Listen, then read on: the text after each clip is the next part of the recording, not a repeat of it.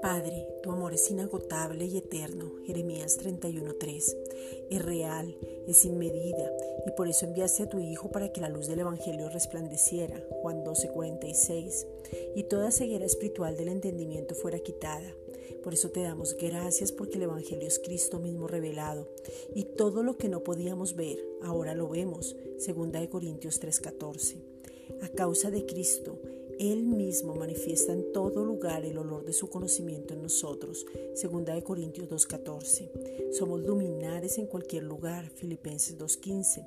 Y no podemos callar que Él nos habita, que hay unas nuevas de salvación para todo aquel que cree. Efesios 2.17. Que la salvación es un regalo maravilloso que en Cristo está la salvación con todo lo que conlleva y que ahora se puede manifestar a todo aquel que reciba a Jesús como Señor y Salvador. Juan 3:16, y que es por amor. A causa de Cristo somos vivificados, Primera de Corintios 15:22. Eso quiere decir que tenemos vida, vida eterna y vida en abundancia, Juan 10:10, desde donde nos ha dado libertad absoluta, el triunfo y donde hemos sido trasladados para ver su gloria manifestada y poder mostrársela a otros. A causa de Cristo nos gloriamos en Él, Primera de Corintios 1:30 porque hemos sido hechos justicia de Dios en Cristo, 2 Corintios 5:21.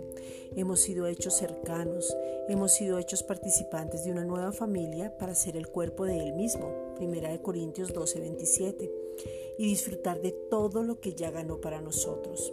Hemos sido apartados para conocerlo, adorarlo y deleitarnos en su presencia, donde somos transformados y vamos de triunfo en triunfo. Segunda de Corintios 2.14. Gracias, Padre.